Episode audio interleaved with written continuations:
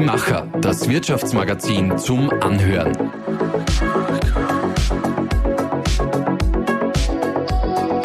Und hier ist dein Host Susanna Winkelhofer.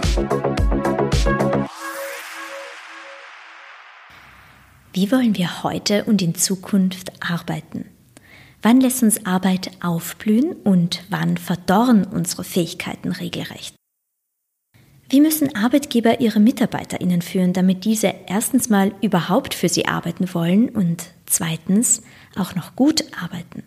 Um Antworten auf Frage wie diese zu finden, hat unsere heutige Interviewpartnerin, sie ist Juristin, ihren sicheren Job an den Nagel gehängt, setzt sich heute für eine Arbeitswelt auf Augenhöhe ein und hat das Unternehmen Basically Innovative in Wien gegründet. Arbeit auf Augenhöhe. Das ist auch der Titel ihres Buches. Und damit zeigt Lena Marie Glaser die Chancen einer Arbeitswelt auf, die sich im Umbruch befindet. Lena, ich freue mich, dass du bei uns hier in der Redaktion einen kurzen Zwischenstopp machst. Du fährst ja nachher gleich weiter zum Talier in Linz und wirst eine Buchlesung haben. Schön, dass du da bist. Ja, genau. Danke für die Einladung. Wie bist du denn heute im Laufe dieses Tages schon der neuen Arbeitswelt begegnet und ist dir auch irgendwo eine noch nicht gewandelte Arbeitswelt untergekommen? Ah, ist eine schöne Frage. Muss ich kurz nachdenken. Aber ich würde sagen, äh, die neue Arbeitswelt, ganz persönlich gesprochen, das ist die, wie ich heute in der Früh meinen Tag begonnen habe. Und zwar habe ich mich in der Früh hingesetzt und habe mir mal überlegt, wie gestalte ich mir meinen Tag. Und ich habe ja keine Vorgaben, also mir also ja, sagt niemand wann und wo ich wie zu arbeiten habe. Das heißt, ich habe eigentlich, ja, ich habe losgestartet, habe mich organisiert, habe reingehorcht, was ich gerade brauche und habe dann begonnen zu arbeiten. Und dann war ich ziemlich schnell, ähm, ja, auch schon müde. Und dann habe ich mir gedacht, ich mache heute einen schönen Spaziergang, weil die Sonne scheint. Und ähm, das ist etwas, was ich eben, ähm, ja, was wir wahrscheinlich auch besprechen werden, was für mich äh, seit einigen Jahren normal ist, aber eben in meiner alten Arbeitswelt als Juristin im Ministerium absolut undenkbar war.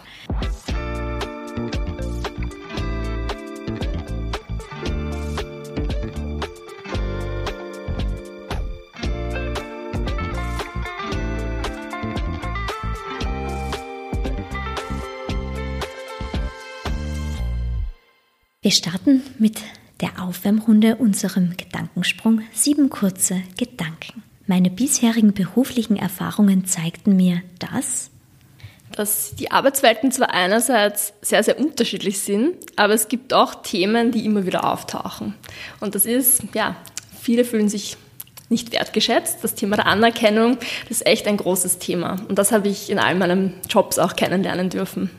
Dieses Kapitel in meinem Buch hat mich gefordert. Wir haben, das muss ich kurz dazu sagen, vorhin darüber gesprochen. Du hast das Buch auch wirklich selbst geschrieben. Es ist dein erstes Buch, also war wahrscheinlich das gesamte Projekt sehr fordernd. Aber gibt es irgendein Kapitel, wo du sagst, das ist mir nicht so leicht über nicht die Lippen, sondern die Finger gegangen?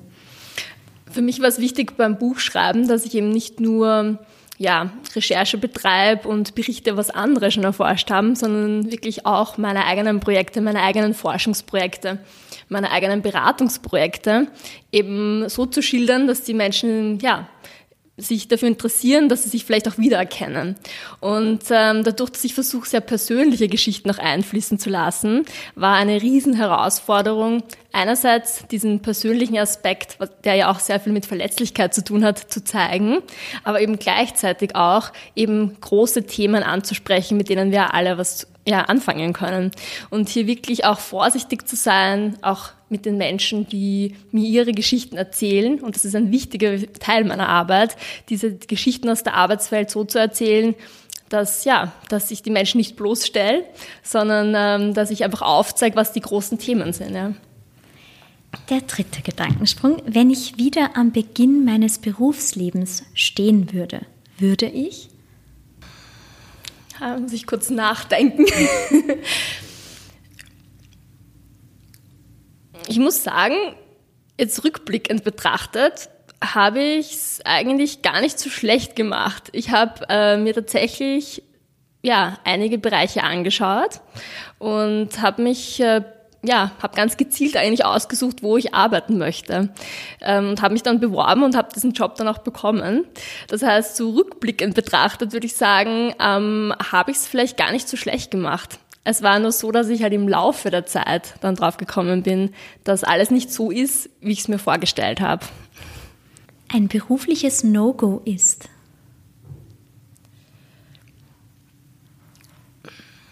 Ein berufliches No-Go ist auf jeden Fall, das zu machen, was andere von dir wollen und aber nicht selbst dahinter stehen zu können. Wenn jemand sagt, aber das haben wir ja immer schon so gemacht, antworte ich. Aber hat das auch wirklich gut funktioniert? Menschen, die im Job unglücklich sind, rate ich mal die Pause-Taste zu drücken, wirklich reinzuhorchen und zu schauen, was ist eigentlich das Problem? Ist es was, was ich persönlich verändern kann oder hat es was damit zu tun, in welchem Umfeld ich auch tätig bin? Und der letzte Gedankensprung. Unternehmenskulturen sind für mich innovativ, wenn? Wenn der Raum da ist, neue Wege zu gehen und eben das Thema der Wertschätzung und der Anerkennung wirklich ganz, ganz weit oben auf der Prioritätenliste steht.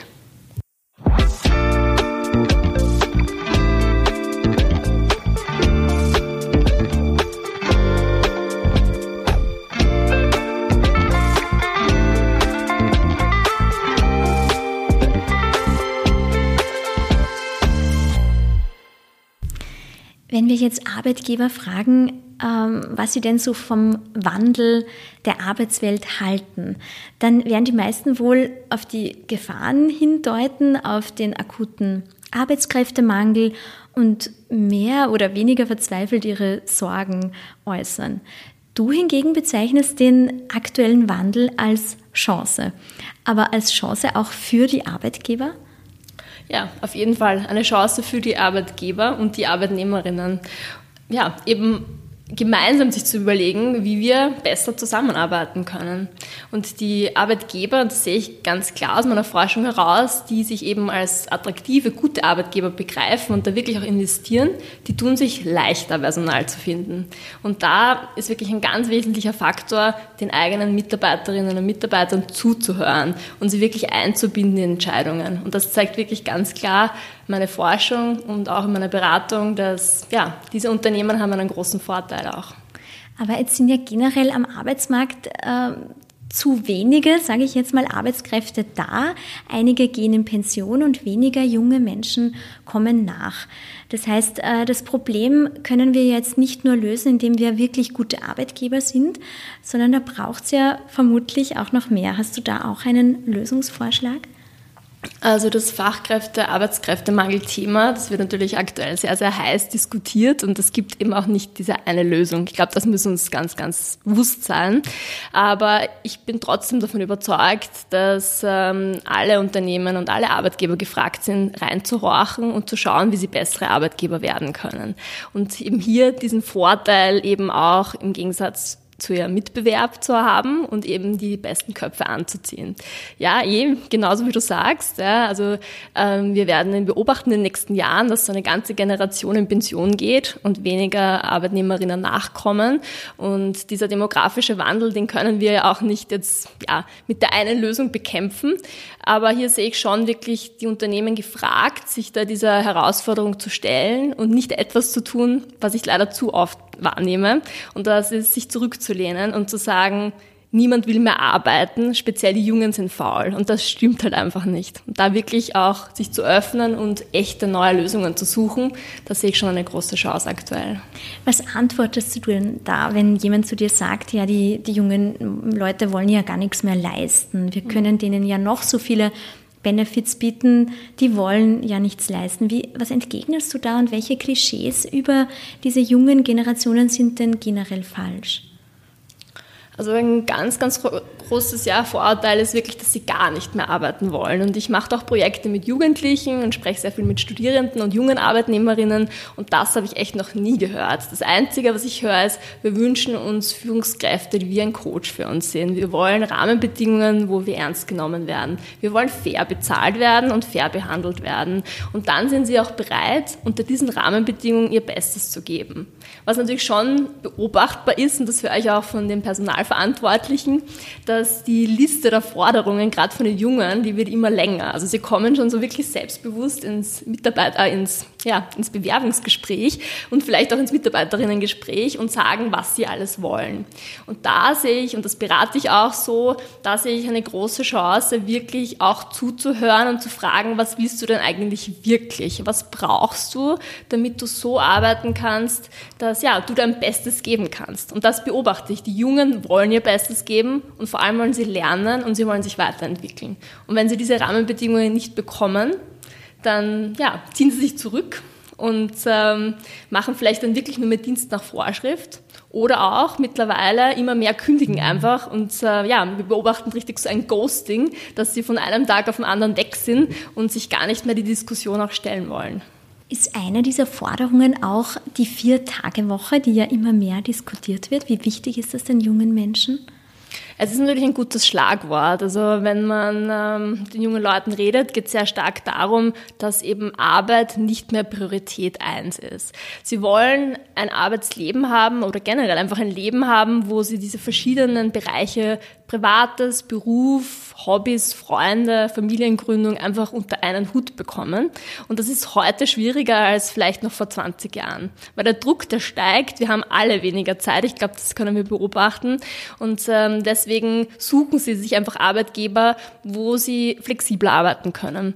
Und die Vier-Tage-Woche ist natürlich ein, ja, ein Modell von vielen, das, ähm, ja, das, das zeigt, dass man auch mit weniger, ähm, ja, mit weniger Stunden im besten Fall hier auch ähm, ja, die Leistung erbringen kann. Aber der Punkt ist aus meiner Sicht und aus meiner Beobachtung heraus, dass das die Lösung per se nicht ist. Ja. Es ist eine Möglichkeit, aber es gilt wirklich ähm, ja, zu hinterfragen, äh, wie kann man Arbeit organisieren, damit die Leute wieder motiviert sind und damit sie auch gerne arbeiten.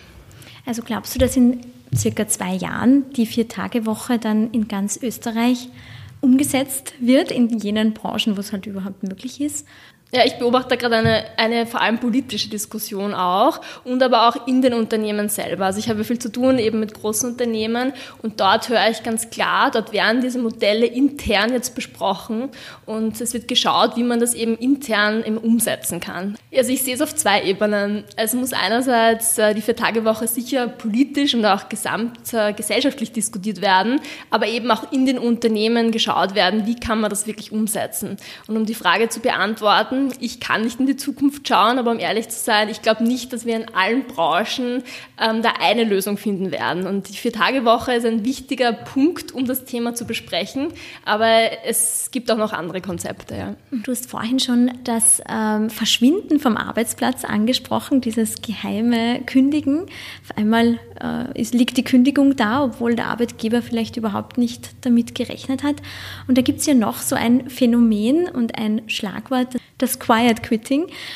Dabei, das heißt, dabei leisten ArbeitnehmerInnen mangels Motivation nur das absolute Minimum, um quasi Zeit für andere Dinge zu haben.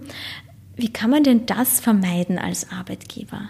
Das Quiet Quitting ist ja tatsächlich auch nicht unbedingt was Neues. Das kann ich auch aus meiner eigenen Geschichte erzählen. Ich früher als Juristin in einem Ministerium habe das beobachten können bei den anderen und auch bei mir selber.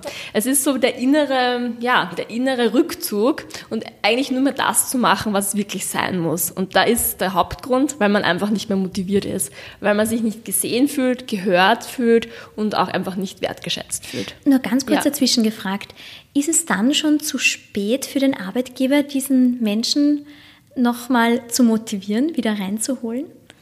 Ja, also das ist wirklich der Punkt, da wirklich noch was verändern zu können, den kann man nur dann herausfinden, wenn man eben mit den Mitarbeiterinnen regelmäßig im Austausch ist. Also wenn ich beobachte, jemand zieht sich am Arbeitsplatz zurück, dann ist es die Aufgabe der Führungskraft, wirklich auch den Dialog zu suchen und dann nachzufragen. Und je länger man das nicht tut, desto schwieriger wird, diese Menschen wieder zurückzuholen und sie wieder zu motivieren. Weil hier eben natürlich dann, ja, dieser Rückzug schon so fest verankert ist, dass sie sich dann gar nicht mehr motivieren lassen. Das heißt, da ist wirklich mein Rat, wenn man als Führungskraft das erkennt, da wirklich sehr, sehr früh auch den Dialog zu suchen. Mhm. Dieses Erkennen stelle ich mir ein bisschen einfacher vor, wenn die Menschen im Büro anwesend sind und umso schwieriger, wenn Homeoffice gelebt wird. Jetzt haben wir aber seit geraumer Zeit aus bekannten Gründen immer mehr Homeoffice, immer mehr dezentrale Arbeit. Was braucht es denn, dass sowohl Arbeitgeber als auch Arbeitnehmer in davon profitieren können? Damit Homeoffice wirklich ein, ein Benefit für Arbeitgeber und für Arbeitnehmerinnen ist, ist es da eben wichtig, Regeln festzuhalten. Ich spüre das ganz stark bei den Beschäftigten, mit denen ich spreche, dass es für viele schon wirklich ähm, ja etwas ist, das sie wollen. Also sie wollen Tage haben, wo sie im Homeoffice arbeiten können. Und auch auf der Arbeitgeberseite sehe ich, ja, es wird verstanden, diese Flexibilität, die wird äh, gesucht und wenn man attraktiver Arbeitgeber sein will, dann muss man das auch bieten. Der Punkt ist allerdings, dass, äh, das konnten wir während der Pandemie sehr, sehr gut beobachten, wenn dann alle ständig im Homeoffice sind, gibt es ja ganz neue Herausforderungen. Und da wirklich auch diesen Rückzug, also den, ähm, ja, den zu verhindern, dass die Menschen dann sich zurückziehen und gar nicht mehr Teil des Teams sind und vielleicht auch gar kein Gemeinschaft Gemeinschaftsgefühl mehr verspüren, ja, da ist wirklich viel auch an Leadership gefragt. Und da sind gerade die Führungskräfte wieder, wir sind wieder bei den Führungskräften, äh, wirklich haben da diese, diese Rolle und zunehmend immer mehr, da wirklich äh, Rahmenbedingungen zu schaffen mit den Mitarbeiterinnen gemeinsam, dass halt alle gut zusammenarbeiten können. Und da ist ein wichtiger Faktor Transparenz, miteinander sprechen und wirklich ganz, ganz klare Regeln aufstellen, die im Sinne ja, der Personen, der einzelnen Personen sind, aber halt auch im Einklang mit dem ganzen Team und der ganzen Organisation. Du hast das Unternehmen Basically Innovative gegründet und hast damit eine Plattform für zukunftsgerichtete Arbeitswelten geschaffen.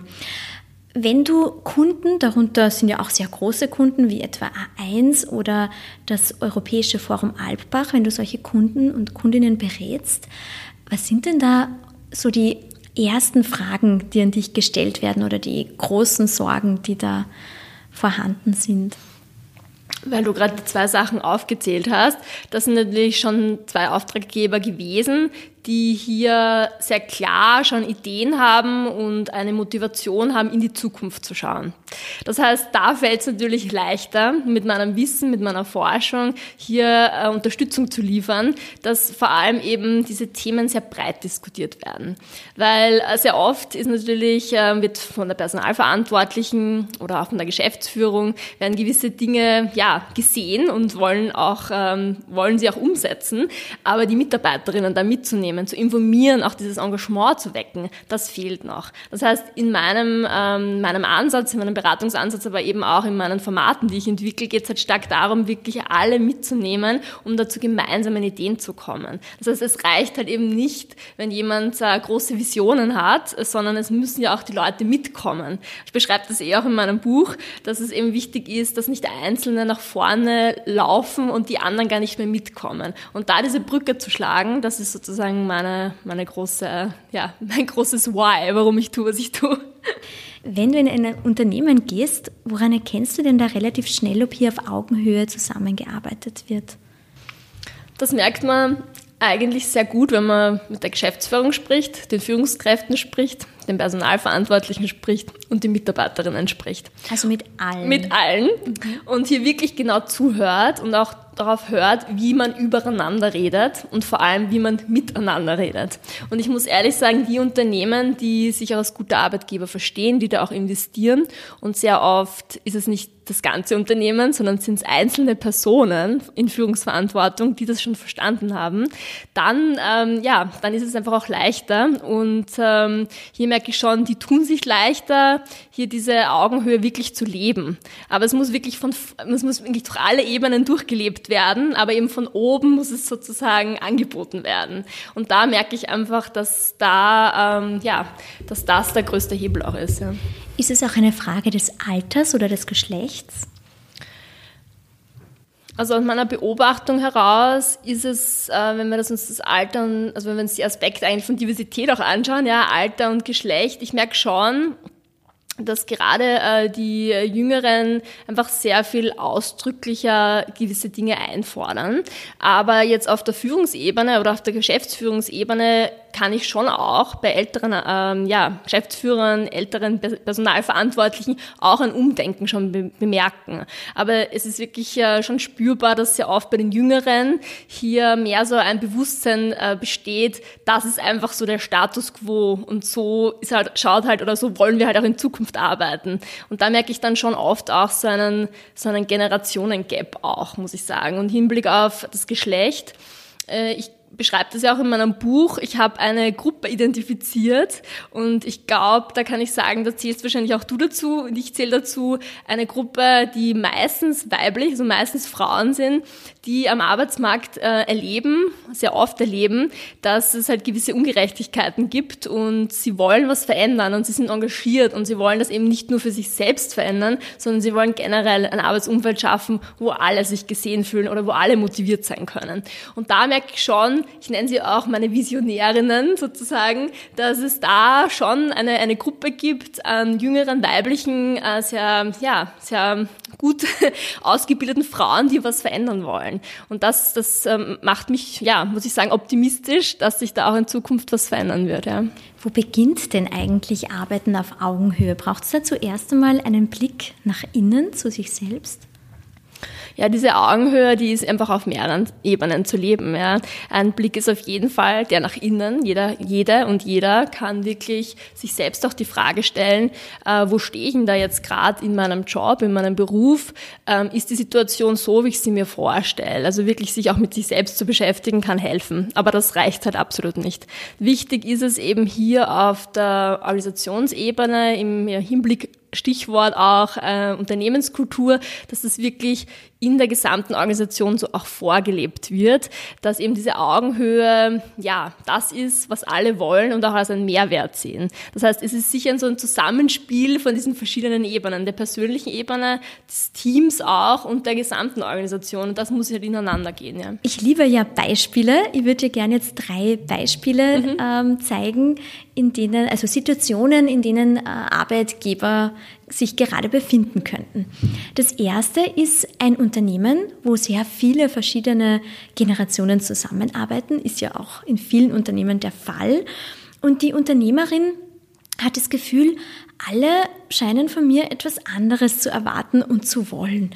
Wie kann ich denn da als Unternehmerin, als Arbeitgeberin ähm, ja für Fairness sorgen und eben für diese Augenhöhe, arbeiten auf Augenhöhe? Also der erste Schritt ist auf jeden Fall auch hier wieder von der Geschäftsführung aus, sich die Frage zu stellen, ähm, ja, wo stehe ich da eigentlich in diesem Ganzen? Wie weit bin ich da schon? Was lebe ich eigentlich vor? Das ist so ein ganz, ein ganz wesentlicher Punkt. Dieses wirklich Vorleben, das was man auch einfordert von seinen Mitarbeiterinnen. Ein zweiter Aspekt ist auf jeden Fall, äh, hier auch wieder die Rolle der Führungskräfte zu sehen, eben über alle, ähm, ja, alle Generationen. Hier wirklich auch darauf zu setzen, dass äh, sich mehr Diversität auch durchsetzt, speziell eben mehr auch jüngere Frauen die Möglichkeit bekommen, hier in Führungsverantwortung Verantwortung zu, zu kommen und da wirklich auch Diversität zu schaffen. Das ist schon auch ein sehr, sehr wesentlicher Faktor. Und ein dritter Punkt, den ich vielleicht noch herausgreifen möchte, ähm, ja, Orte zu schaffen, wo diese Menschen aus den verschiedensten Generationen, unterschiedlichen Ausbildungen, unterschiedlichen Geschlechtern, vielleicht unterschiedlicher Herkunft wirklich ins Gespräch kommen. Das ist etwas, was ich beobachte, dass eben sehr viel übereinander gesprochen wird, aber so wenig miteinander gesprochen wird. Deswegen, ich mache in meinen Formaten eben, in meinen Labs zum Beispiel, geht es immer darum, wirklich aus verschiedensten Bereiche Menschen zusammenzuführen, die dann diskutieren über gewisse Themen, die sie halt alle angehen. Und ich merke, das ist wirklich schön zu beobachten, wenn die Menschen eingeladen werden, ihre eigenen Erfahrungen, Perspektiven zu teilen und da wirklich auch ja, auch verletzlich sich zeigen zu dürfen, also wirklich persönliche Dinge zu erzählen, dass das öffnet und dass man dann sich auch besser verstehen kann. Und da setze ich schon sehr, sehr stark drauf. Ja? Also dieses Zuhören, die Empathie und versuchen, sich in die anderen hineinzuversetzen. Ja. Die zweite Situation, ähm, ein Familienunternehmen, wo die junge Generation die Firma übernommen hat und die möchten jetzt eine moderne Unternehmenskultur schaffen Ja, wie kommt man denn da raus aus alten Strukturen? Wo fängt man da an? Das ist echt die Frage, die ich am häufigsten bekomme, wenn ich Vorträge oder Keynotes halte. Gerade eben vor ja, CEOs und Geschäftsführern oder Personalverantwortlichen. Das ist oft ähm, ja, so, dass, dass da einzelne Personen wirklich was verändern wollen und merken, sie stoßen da auf Betonwände. Ja? Und der Punkt ist der, da gibt's auch da keine Standardlösung. Ja. Ähm, hier gilt es wirklich Schritt für Schritt ähm, hier ja, einen neuen Weg zu gehen, vor allem Verbündete zu suchen und hier eben auch in dem gesamten, ja, in allen Abteilungen, in allen Bereichen zu schauen, wo sind denn da so Vordenkerinnen, so Visionärinnen, ja, die, wen kann ich da gewinnen, damit wir sozusagen da auch gemeinsam da so einen Drive auch entwickeln. Und da ist wirklich so dieses Gefühl, Gemeinschaftsgefühl, Team Spirit aufzubauen, dass vielleicht auch die, die äh, sich da wirklich auch so mauern vielleicht und sich da gar nicht bewegen lassen wollen, merken, okay, wow, jetzt kommt was in Bewegung. Wenn ich jetzt nicht mitmache, ähm, dann wird das für mich ein Nachteil werden. Und deswegen äh, diese jüngeren Generationen, die was verändern wollen, die ermutige ich sozusagen dran zu bleiben und sich auch nicht entmutigen zu lassen. Es ist das, was ich sehr, sehr häufig auch höre, eben von Jüngeren, auch Geschäftsführern, die dann so sagen, sie haben da Ideen und sie wollen das verändern und eben sehr oft wird das dann eben nicht verstanden. Ja? Und hier merke ich auch, also eine, ja, ich muss schon sagen, auch so ein bisschen eine, ähm, ja, Resignation fast, ja, und, und, und da wirklich ähm, sich auch mit anderen zusammenzuschließen in anderen Unternehmen, die einen ähnlichen Drive haben und die ähnliche Ideen haben, das sehe ich schon auch wirklich als ähm, große Hilfestellung, um eben dran zu bleiben und sich nicht verunsichern zu lassen, ja. Dann haben wir noch eine dritte Situation. Ein Betrieb setzt stark auf Diversität und auf flache Hierarchien, klingt schon mal innovativ. Trotzdem läuft es nicht rund. Immer wieder kündigen Menschen, MitarbeiterInnen was könnte denn da fehlen? Ein Aspekt, der mir jetzt zu diesem ganz konkreten Fall ja, einfällt, ist, dass sehr oft Dinge ja, eingeführt werden und sich dann auch auf die Website geschrieben werden und auch wirklich auch in der Öffentlichkeit gesagt wird, wir machen das und das und das, wir sind super modern, wir machen alles, was man machen muss. Aber das Problem ist, dass sich nicht wirklich was verändert hat und die Menschen eben nicht mitgehen. Und da ist eben der Punkt, äh, eben auch, wenn man merkt, dass immer mehr Leute kündigen oder sich eben zurückziehen, wirklich auch mal sagt, okay, wir haben eigentlich schon sehr, sehr viel, aber offenbar fehlt es noch an was. Und da braucht es wieder diese Empathie und dieses Zuhören. Also das sage ich eigentlich immer, die, die, die größte Herausforderung, wirklich reinzuhorchen. Früher war das recht üblich, ähm, weiß ich zumindest aus Erzählungen, dass der Geschäftsführer oder die Geschäftsführerin so durchgegangen ist, sozusagen im Büro und so, gehört, und so gefragt hat, ja, was, was ist gerade so, was sind gerade eure, eure Herausforderungen, was bedrückt euch gerade? Also hat sich so ein Stimmung oder sie hat sich so ein Stimmungsbild geholt. Und aber in diesem in diesen oft sehr stressigen Zeiten, ständigen Krisen, ständig neue Herausforderungen, geht das oft verloren. Ja? Das heißt, ähm, hier wirklich so diese, ja, diesen, diesen Spannungsbogen zu finden zwischen wir machen coole Sachen, aber auch zu schauen, ob es bei den Menschen ankommt, das ist ähm, ja echt eine große Herausforderung, aber auch der Hebel, um die Menschen auch im Betrieb zu halten. Nachdem die ganze Welt ja sehr dynamisch ist, nehme ich mal an, der Wandel, der wird noch weitergehen, wird nicht stehen bleiben. Hast du da schon noch weitere New Work Trends im Blick, wo du sagst, es wird auch bei uns kommen? Ich merke ein Thema unter dem Schlagwort New Work ist sehr, sehr stark und ich merke es jetzt auch in unserem Gespräch, ähm, das Thema des Leaderships.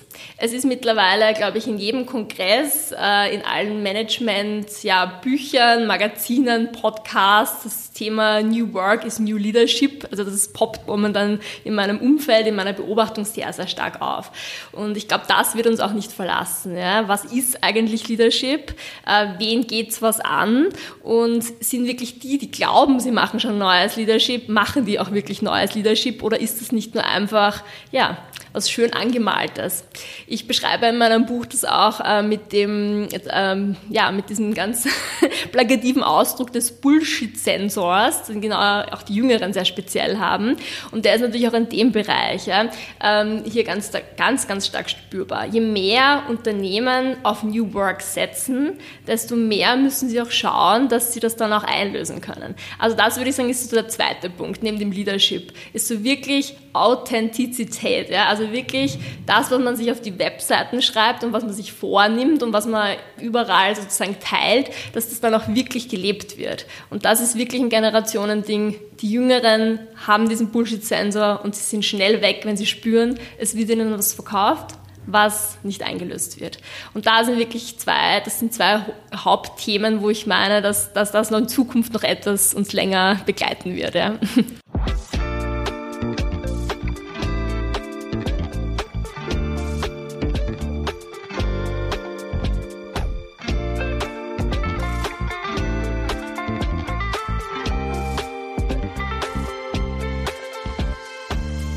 Dann sind wir auch schon bei unserem letzten Teil des Podcasts und das ist vor dir steht dieser Topf mit vielen, vielen Fragen drinnen und ich bitte dich, dass du da jetzt mal fünf herausziehst. Mhm, sehr gerne. Die erste Frage. Eine wichtige Entscheidung in meiner beruflichen Laufbahn. Ich glaube, das kann ich sehr, sehr, sehr einfach beantworten. 2017 habe ich meinen sicheren Job als Juristin im öffentlichen Dienst an den Nagel gehängt, weil ich wusste, ich bin jetzt Anfang 30 und ich werde sicher nicht mein ganzes Leben lang so unmotiviert, frustriert mich in die Arbeit schleppen. Und deswegen habe ich ähm, ja in sehr, sehr langer und ähm, einem sehr, sehr langen Entscheidungsprozess ja, einfach meinen Job gekündigt und bin ins kalte Wasser gesprungen und habe mein eigenes Unternehmen gegründet. Und das ist, so würde ich sagen, die wichtigste Entscheidung in meiner beruflichen Laufbahn. Hätte dein Arbeitgeber oder deine Arbeitgeberin noch irgendwas tun können, dass du geblieben wärst? Ein Hauptthema war sicher, dass ich keine Perspektiven mehr gesehen habe. Ich habe acht Jahre lang in, dem, in derselben Organisation gearbeitet und habe trotzdem immer wieder neue Projekte bekommen. Ich habe mich weiterbilden dürfen. Ich habe auch Rotationen in andere Organisationseinheiten gemacht. Ich habe Coaching in Anspruch nehmen dürfen. Also man hört, ich hatte eigentlich einen guten Arbeitsplatz, einen Arbeit, guten Arbeitgeber. Und trotzdem nach acht Jahren habe ich das Gefühl, ich kann mich da nicht bewegen. Es äh, gibt da für mich einfach nichts mehr.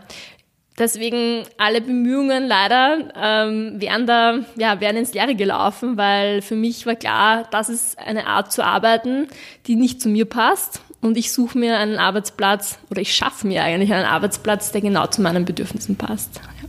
Perfekt, dann schauen wir uns die zweite Frage an. Wofür brenne ich? Das ist auch mit dem Brennen, das vielleicht noch so ein kurzer Ausflug, weil Brennen erinnert einen immer ein bisschen an Burnout. Und das ist natürlich die Gefahr, gerade bei Gründerinnen. Äh, wir brennen, wir Gründerinnen, wir brennen oft für unsere, ja, unsere Themen, für unser eigenes Business. Und die Gefahr ist, dass wir dann ausbrennen.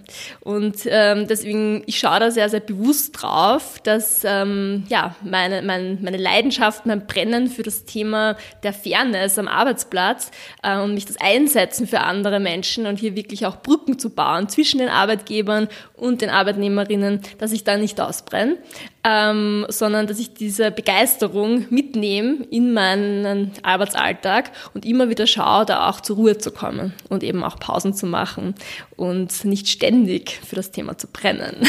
Womit hast du denn gar nicht gerechnet vor der Selbstständigkeit?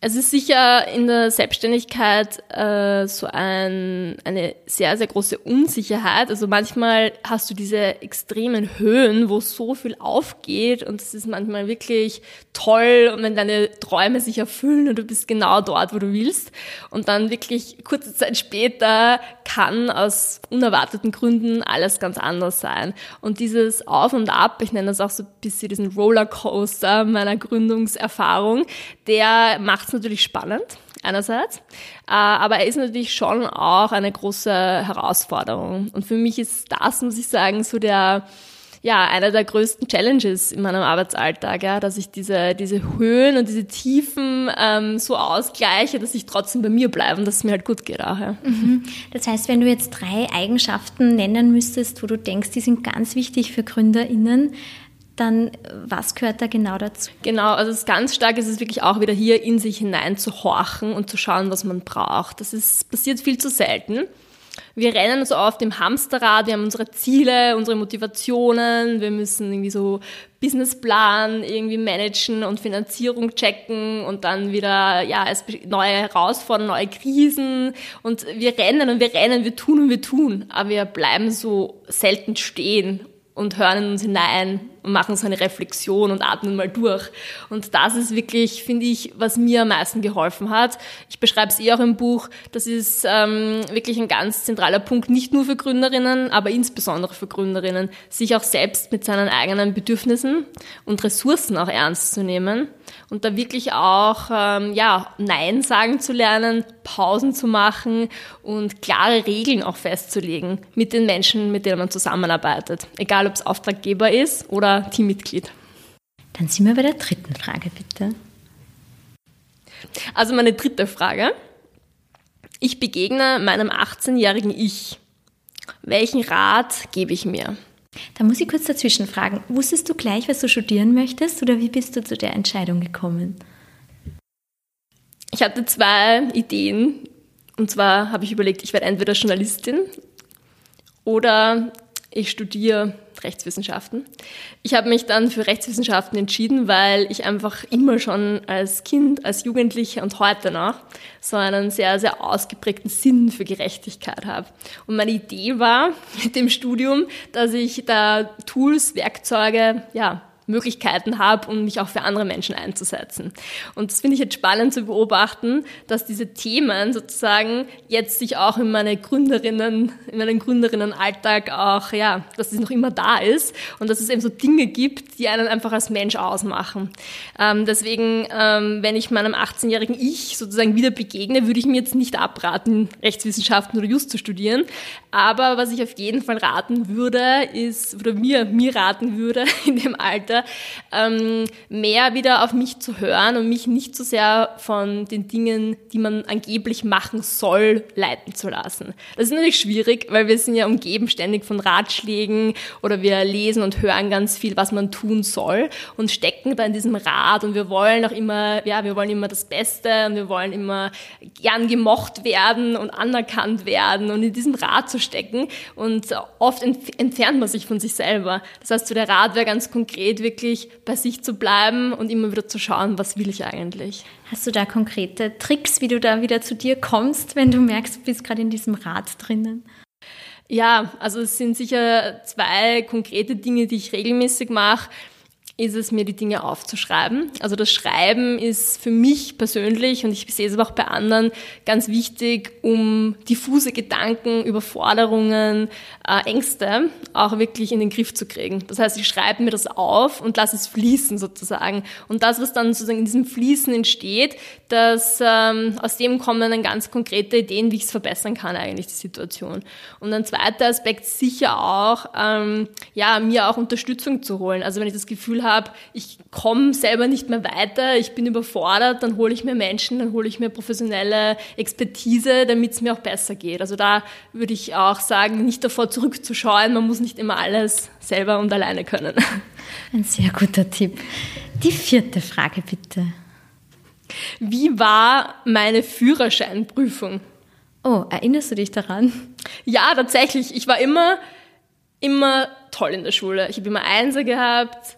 Ich war immer, ja, ich bin nie durchgefallen, ich hatte nie einen Fünfer und bei meiner Führerscheinprüfung bin ich sogar zweimal durchgefallen. bei der praktischen oder bei der theoretischen? Bei der praktischen, weil theoretisch hat natürlich alles perfekt funktioniert. Das heißt, du bist heute mit der Bahn gekommen, weil du keinen Führerschein hast oder weil du nachhaltig denkst und die Umwelt schützen möchtest? ich habe einen Führerschein, seitdem ich 18 Jahre alt bin, aber ich fahre äh, vor allem mit dem Zug, ja. Das muss man schon sagen. Wohin entwickelt sich das, denkst du? Wird es in zehn Jahren noch einen Autoführerschein brauchen? Ich bemerke schon, dass es vielen Leuten noch immer ein Bedürfnis ist, dieses individuell mobil sein. Deswegen, ja, es wird spannend, ja, ob die E-Mobilität sozusagen die klassischen Autos ablöst oder wir in Zukunft alle nur mehr mit dem Zug fahren. Ähm, ja, für mich persönlich, ich hatte nie ein Auto und äh, ich sehe aber trotzdem, dass ich manchmal darauf angewiesen bin. Das heißt, ich glaube nicht, dass wir alle gar keine Autos mehr haben werden. Ja. Dann sind wir schon bei der letzten Frage. Ja, das ist eine, eine sehr tiefgründige Frage. davor habe ich wirklich Angst.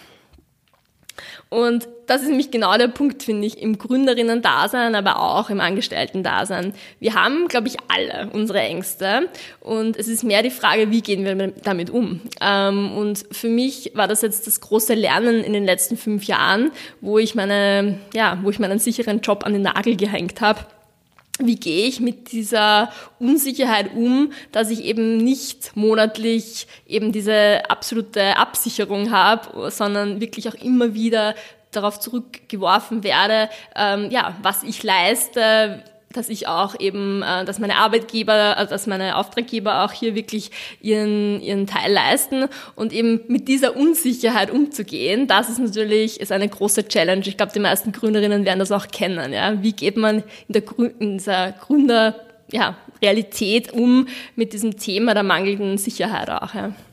Dann sind wir eigentlich schon am Ende. Jetzt nur noch eine Frage zu deinem Buch. Was wünschst du dir denn, was deine LeserInnen sich am Ende des Buches denken oder was Sie daraufhin gleich mal machen, verändern möchten?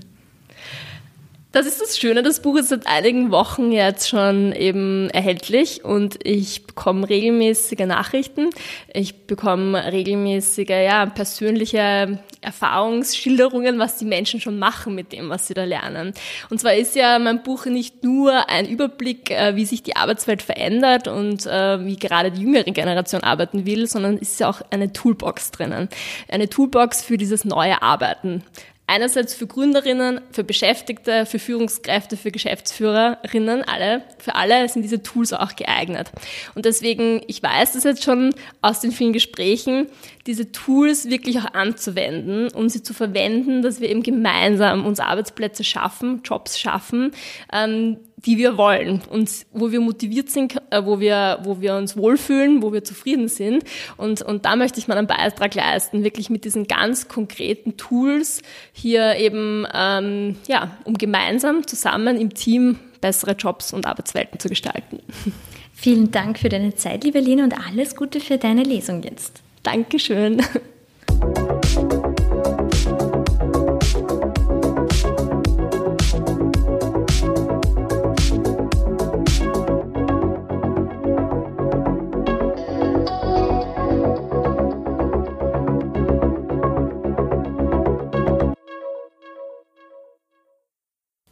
An euch, liebe ZuhörerInnen, vielen Dank für eure Aufmerksamkeit. Wenn ihr uns nicht nur hören, sondern auch sehen und lesen wollt, dann freuen wir uns, wenn ihr uns in unserer gesamten Medienwelt besuchen kommt. Jeden Tag findet ihr neue Geschichten, Impulse und Inspirationen für und von Menschen, die etwas bewegen wollen, auf die Macher.at, auf unseren Social Media Kanälen Instagram, Facebook und LinkedIn und dann haben wir natürlich auch noch unser Printmagazin.